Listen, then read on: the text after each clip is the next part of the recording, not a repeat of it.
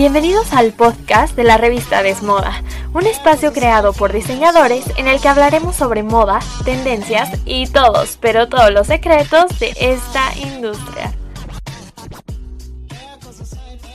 Hola, yo soy la diseñadora Cristina Bravo y hoy les voy a hablar sobre 5 diseñadoras icónicas, diseñadoras que marcaron el antes y el después en nuestra industria y nuestra forma de vestir, etc. Entonces vamos a comenzar con una diseñadora que realmente no es muy sonada, que no es como Chanel que la escuchas hasta por los rincones y ella se llama Madeleine Vionnet que bueno, ella nació en Francia, comenzó como una empleada doméstica y de ahí se fue a vivir a París buscando superarse, que fue donde empezó a trabajar como em, aprendiz de costura Después le pasan una serie de cosas en su vida, tragedias, pierde a un hijo, entonces lo deja todo y se va a Inglaterra, donde ya con su experiencia empieza a trabajar con un diseñador muy reconocido parisino y pues comienza a aprender de él. Él se dedicaba y era muy reconocido por sus vestidos de noche,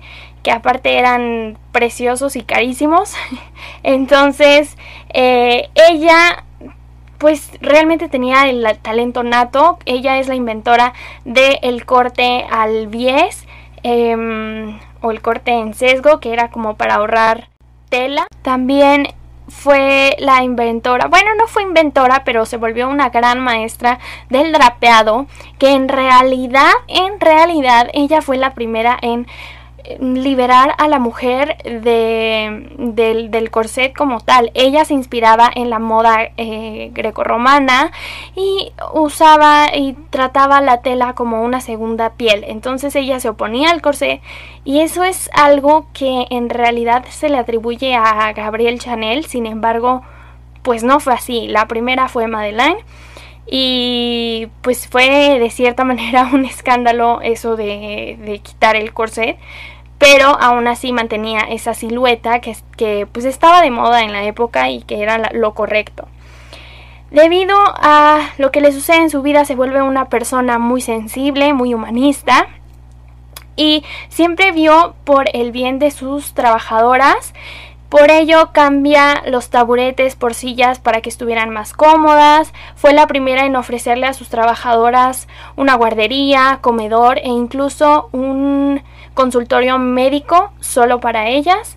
También contaban con vacaciones pagadas, entonces sí les dio una prestación, unas prestaciones y una calidad de vida impresionante que pues en realidad en esa época ni se pensaba en eso.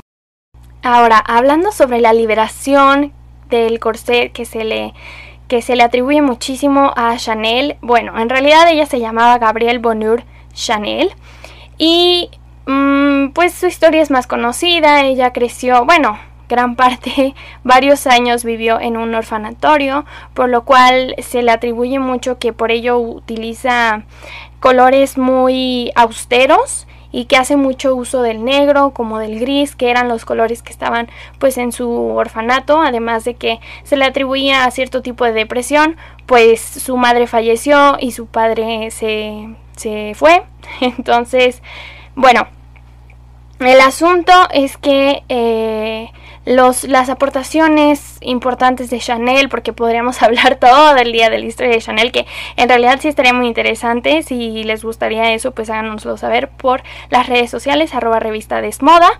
Y bueno, ella eh, fue la creadora de muchísimas cosas icónicas como el Little Black Dress o el, vestido corto negro que se volvió un básico en el guardarropa de las mujeres hasta la fecha. Em, mm, también fue la inventora de las chaquetas de tweed, de esta tela que pues ya todo el mundo ubica y es eh, característica de su marca, así como el color negro. Eh, también los zapatos bicolor y liberó a la mujer de la falda, implementando el uso de pantalones que en realidad ella los comenzó a usar por su novio. O sea, ella usaba los pantalones de su novio en realidad y pues como se volvió un icono fue cuando eh, comenzó ese furor por usar pantalones, también por lo mismo los sombreros, en fin, o sea, ella fue, fue un icono y fue también un parteaguas en, en lo que ahora es la moda. Además, siempre quiso como romper con estereotipos de la mujer, porque, por ejemplo, con su bolso eh, característico, el 255, ella buscó, buscó que pues la mujer tuviera las manos libres para hacer cosas y no solo tomar su bolso y verse bonita.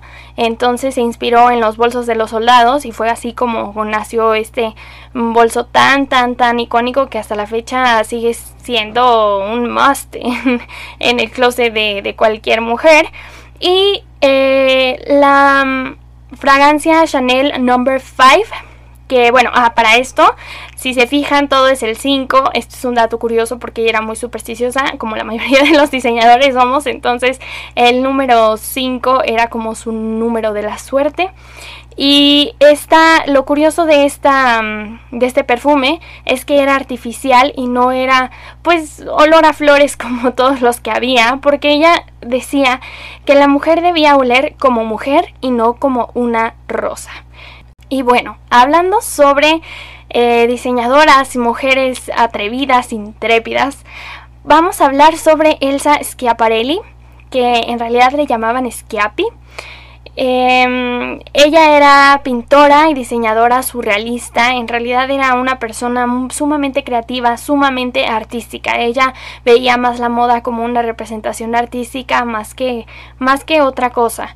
Entonces, pues por contactos y cosas del destino y de la vida, tenía mucha relación con varios artistas. Ella fue la primera en hacer una colaboración. Eh, una colaboración con un artista que en realidad fue con Dalí y de ahí salió su más reconocida pues digamos obra de que se titula El zapato, que era este sombrero que parecía un zapato. pero digo, se escucha muy simple, pero en realidad, en realidad fue una creación que pues ameritó muchísimo trabajo, tiempo, esfuerzo, etcétera. Y bueno, ella hablando de esto, que era una persona sumamente artística, creó las sombreras. Ella fue la creadora de las sombreras, de los botones ya como más excéntricos en general. Le dio como todo un twist a la moda y la volvió como mucho más excéntrica, más escandalosa. Creó... Em, bueno, comenzó a hacer uso de un rosa pues súper escandaloso que es, se volvió icónico de su marca. También combinó prendas con telas de tapicería, eh, creó la falda pantalón e incluso unos guantes muy extravagantes con uñas. Em, entonces sí, o sea, Elsa fue como la revelación y, y la combinación perfecta entre arte y moda. Ahora, en el número 4 tenemos a Mary Quant, Mary Quant, Mary, em, que bueno, era una londinense de clase baja, ella creó su marca en 1963 y se hizo de clientela impresionante y famosa como The Beatles, que se la vivían pues ahí en su famosa, eh, en su famoso atelier. Y bueno, ella eh, fue la mente brillante detrás del escandaloso, yo creo que fue una de las prendas más, más, más escandalosas después del pantalón de Chanel, que fue la minifalda y marcó toda una época y, toda una realidad y, la actualidad en realidad de la moda.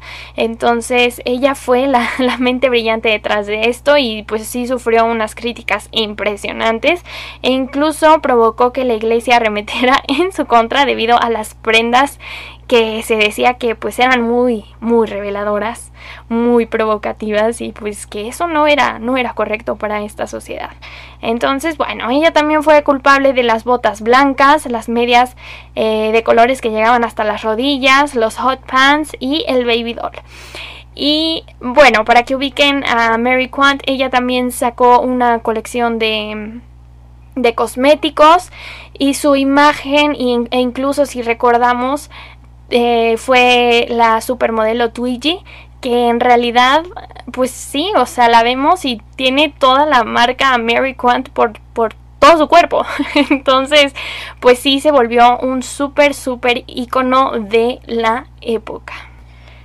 Y por último, no podíamos no hablar sobre Miuccia Prada, conocida por ser una gran figura feminista desde antes de comenzar en el mundo de la moda. Incluso su familia se dedicaba a esta industria, sin embargo ella se rehusaba porque pues estaba en contra de los estereotipos alrededor de la mujer. Pero bueno, tiempo después cae en ello y en 1988 lanza su primer colección de Pret a Porter, en la que impone los zapatos planos como protesta ante aquella mujer eh, aquella mujer sexual de la década que siempre andaba súper entaconada. A través de sus prendas siempre ha cuestionado a la sociedad desde el feminismo, cosa que la llevó a inventar el feísmo, así como tal de feo, el feísmo, que es un movimiento que consiste en tomar algo feo y convertirlo en algo bello, de lo cual pues nacen creaciones súper eh, extravagantes y distintas completamente al concepto básico de la belleza clásica, por decir. Miucha fue una, bueno, es una gran representante de la moda intelectual que mm, pues en realidad esto de la moda intelectual es lo mismo que les contaba sobre Elsa Schiaparelli, que ella eh, hacía colaboraciones con artistas y más allá de ir a la moda y a las prendas buscaba comunicar algo más, eh, incursionar en este tipo de, de ondas artísticas y, e incluso las han llegado a comparar muchísimo hasta la actualidad. Bueno, pues eso es todo para el episodio de hoy. Era solamente un recuentro rápido sobre eh, diseñadoras que marcaron una diferencia. Y les recuerdo que chequen nuestra revista www.revistaesmoda.com en la que podrán encontrar ediciones mensuales, así como información durante el mes, información interactiva, videos, episodios de podcast, etcétera suscríbanse también y pues les recuerdo que nos sigan en nuestras redes sociales, así como si gustan que les hablemos de algún tema en específico o aclarar alguna duda, nos pueden escribir también por ahí con toda confianza y nos estaremos escuchando pronto en un próximo episodio.